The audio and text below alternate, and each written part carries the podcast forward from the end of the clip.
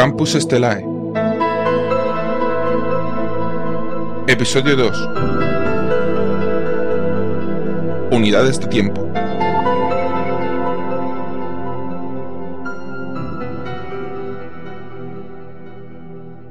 Entender la sucesión del día y de la noche es algo que pueden hacer incluso los animales, pero nosotros, los humanos, no quedamos contentos si no analizamos las cosas un poco más.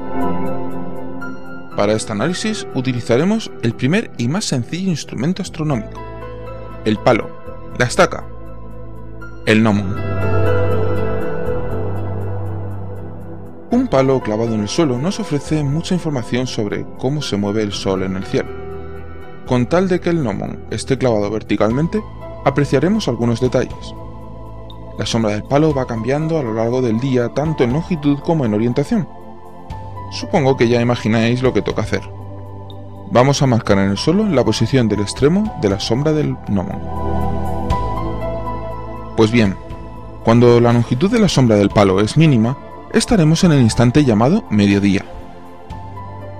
Si trazamos en el suelo la dirección de la sombra del gnomon al mediodía, obtendremos la dirección norte-sur.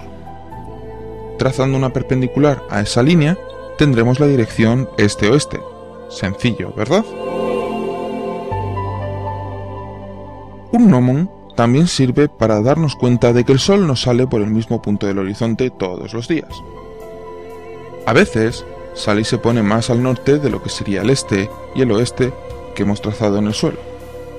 Conforme pasan los días, el Sol sale y se pone cada vez más al sur. A la vez, en el hemisferio norte, los días se hacen más cortos, mientras que en el hemisferio sur se hacen más largos. Un día concreto, el sol sale justo por el este y se pone justo por el oeste. Ese día es el día del equinoccio de septiembre. Conforme pasan los días, el sol hace su salida y puesta cada vez más al sur hasta que, un día, parece que el sol sale y se pone por el mismo sitio que el día anterior. Ese día es el solsticio de diciembre. A partir de ese día, el sol sale y se pone cada vez más al norte. Los días se alargan en el hemisferio norte y se acortan en el hemisferio sur. Llega de nuevo la jornada en que el sol sale justo por el este y se pone justo por el oeste. Volvemos a estar en el equinoccio, pero esta vez es el de marzo. La salida y la puesta del sol sigue su viaje hacia el norte. Un día Parece que el sol no quiere salir y ponerse más al norte. Es el día del solsticio de junio. Nuestro calendario está ligado a este ciclo del sol.